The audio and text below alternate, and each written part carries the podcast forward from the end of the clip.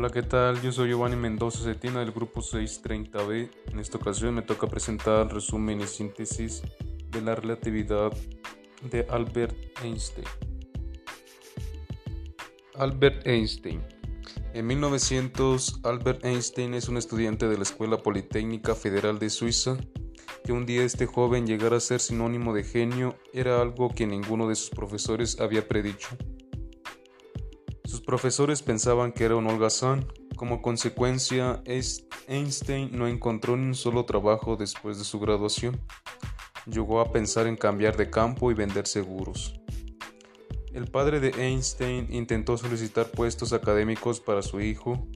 Le escribió a un profesor preguntándole si podía contratar a Einstein como ayudante de investigación, pero que no había vacantes. En 1902, Albert se muda a Berna para comenzar una carrera alejada de la ciencia. Uno de sus amigos le consiguió trabajo en la oficina suiza de patentes. Einstein pasa seis días a la semana revisando solicitudes presentadas al gobierno suizo para toda clase de inventores.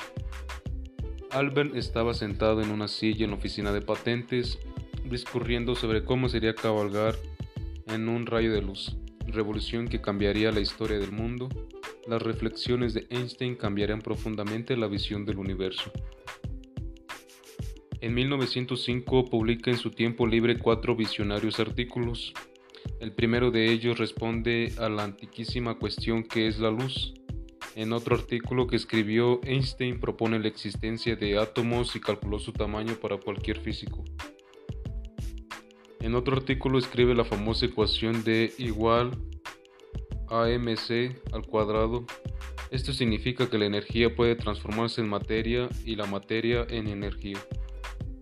Entonces hay otra teoría publicada en ese mismo año que es más importante y es la teoría de la relatividad. Einstein se desanimó mucho.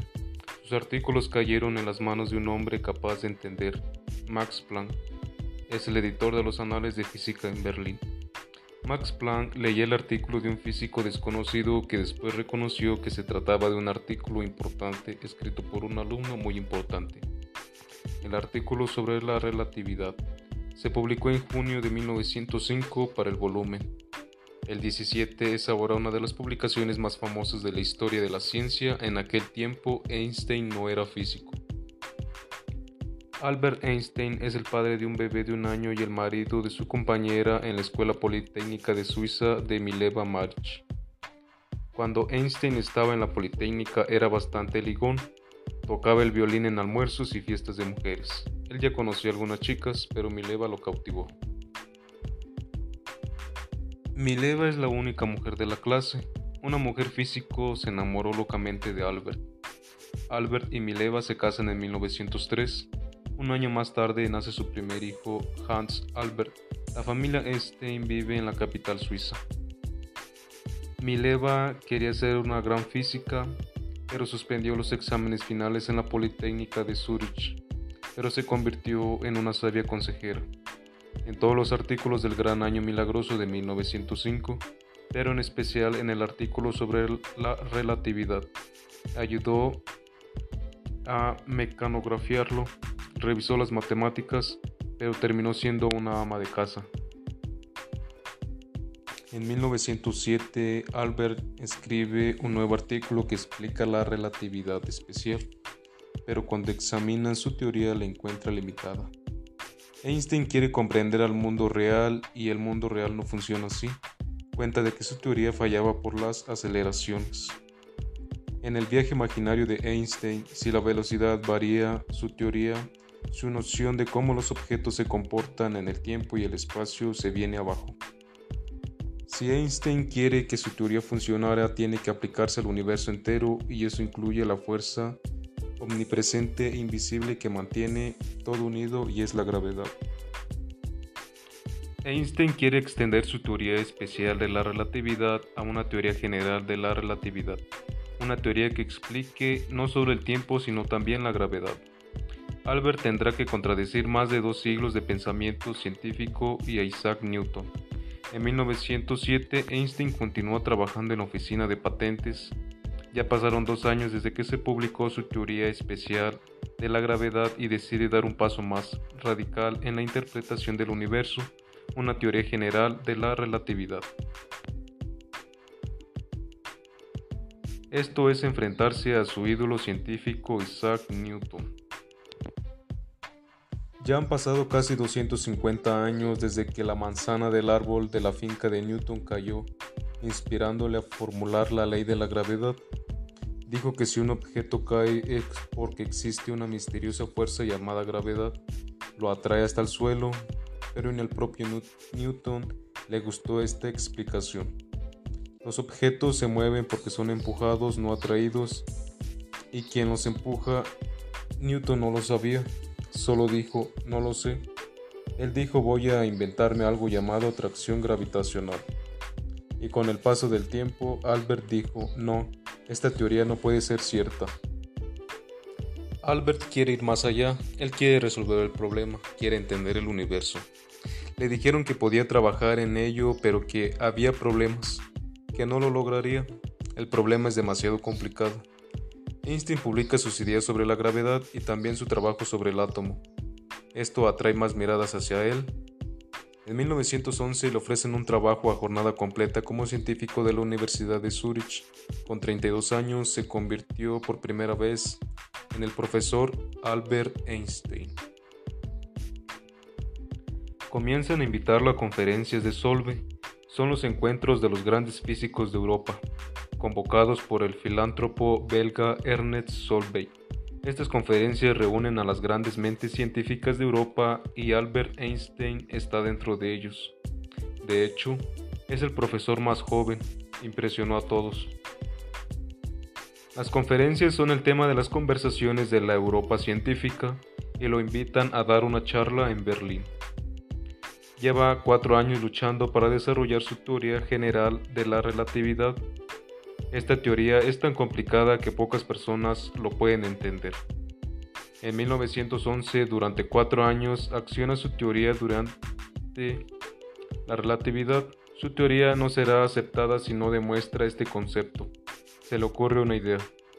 Si pudiera alumbrar un rayo de la luz a través de un área donde el espacio fuera curvo, entonces, de acuerdo con su teoría, el rayo de luz se curvaría, pero la luz solo conoce líneas rectas, lo que está curvado es el espacio.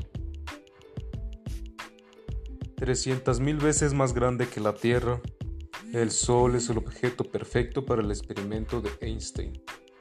Pero ¿cómo se puede alumbrar un rayo de luz alrededor del Sol? Una estrella distante se curvará al pasar justo al lado del Sol y de su campo gravitacional porque el espacio alrededor del Sol es curvo. Pero aunque Einstein estuviera en lo cierto, no sería capaz de verlo porque el Sol brilla demasiado. Cuando está el Sol cubierto de forma que podemos mirarlo sin que la luz nos ciegue, esto solo ocurre durante un eclipse total de Sol. En 1912, Einstein cree encontrarse por fin de demostrar su provocadora teoría.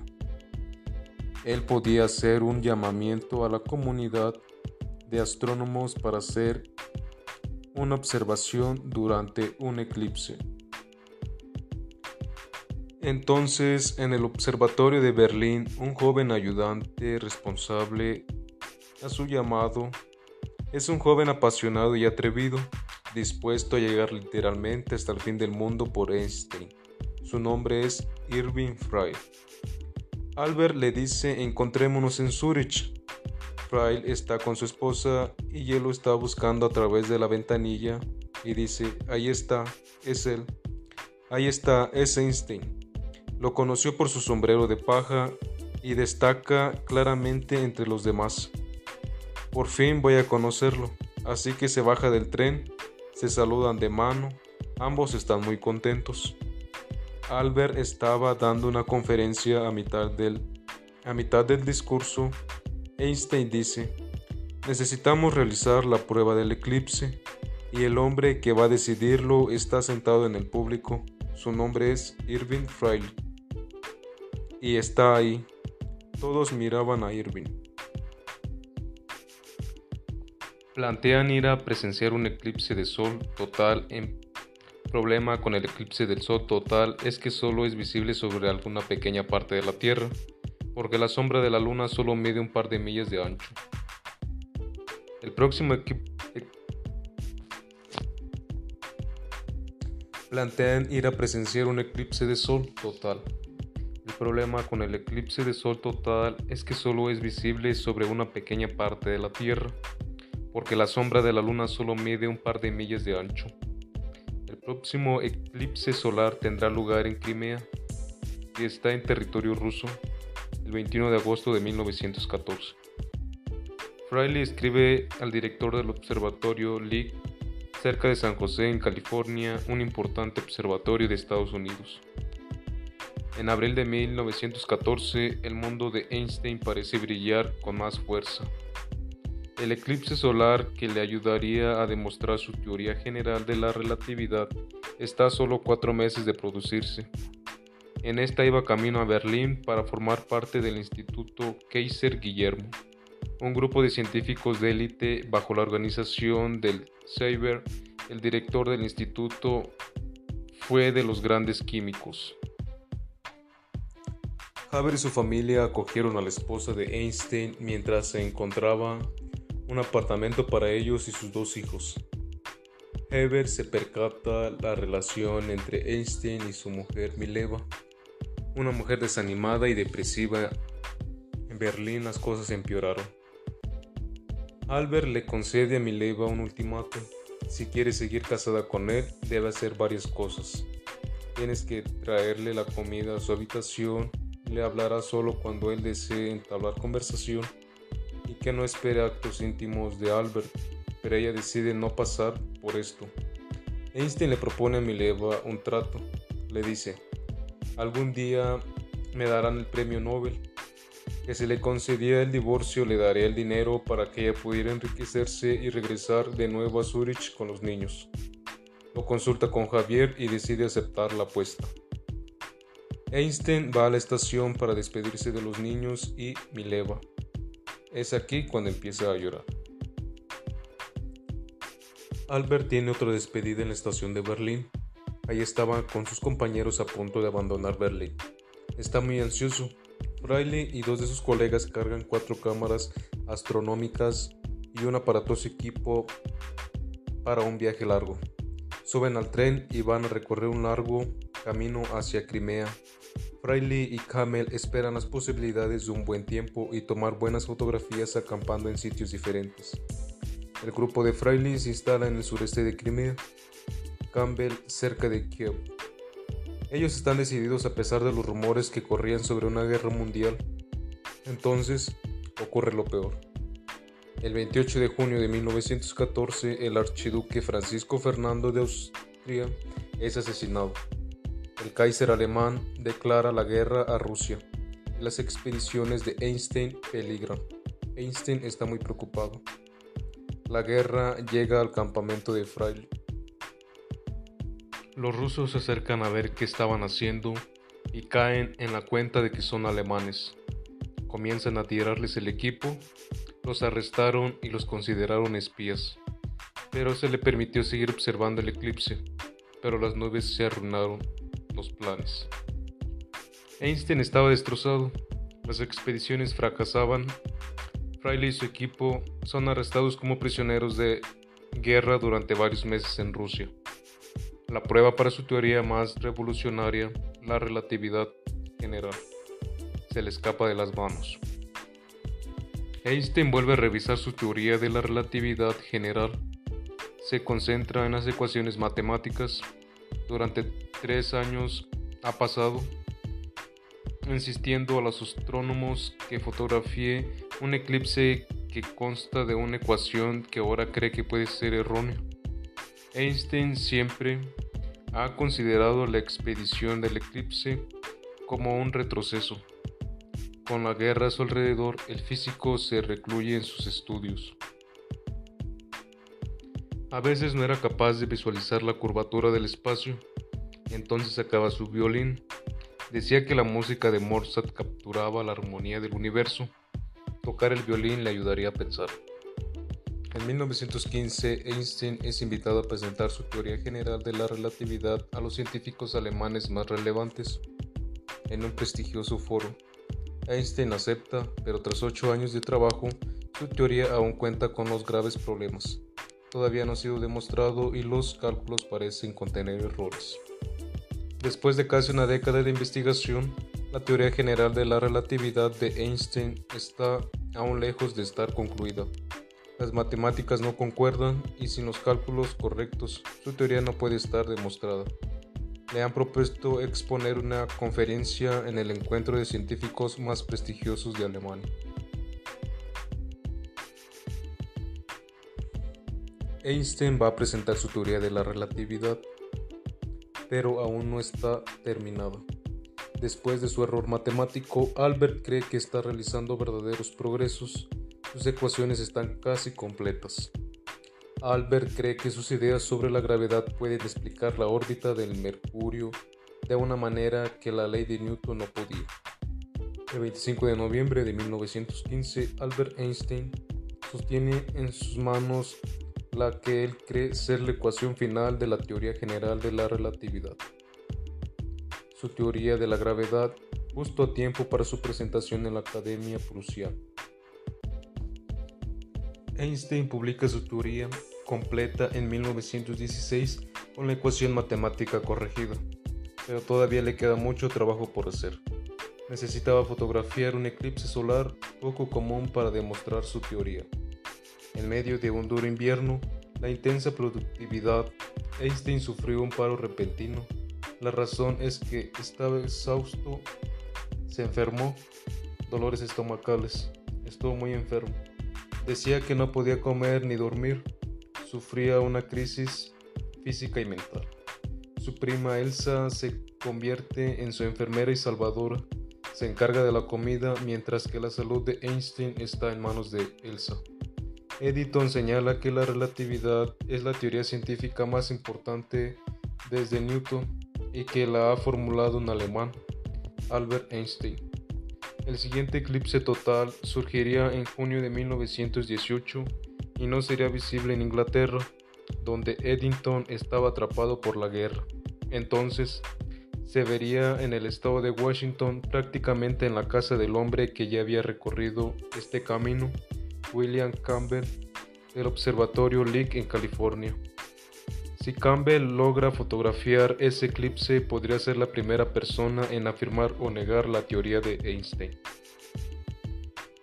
Pero Campbell tiene un problema no tenía su equipo, se lo confiscaron en Rusia, se vio obligado a abandonar sus cámaras de último modelo en Crimea en 1914, cuando estalló la Primera Guerra Mundial, así que improvisa y fue recopilando material del observatorio del Lee.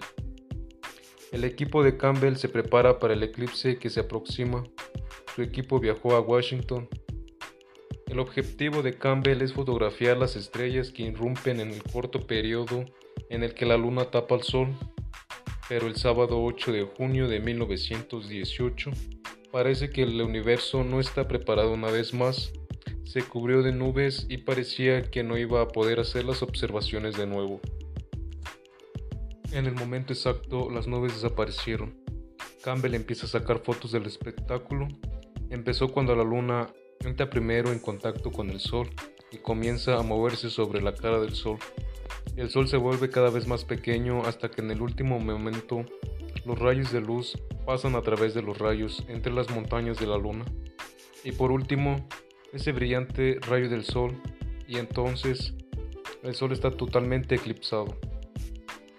Campbell le asigna a su astrónomo de confianza, Curtis, para finalizar las imágenes y probar o refutar la teoría de Einstein.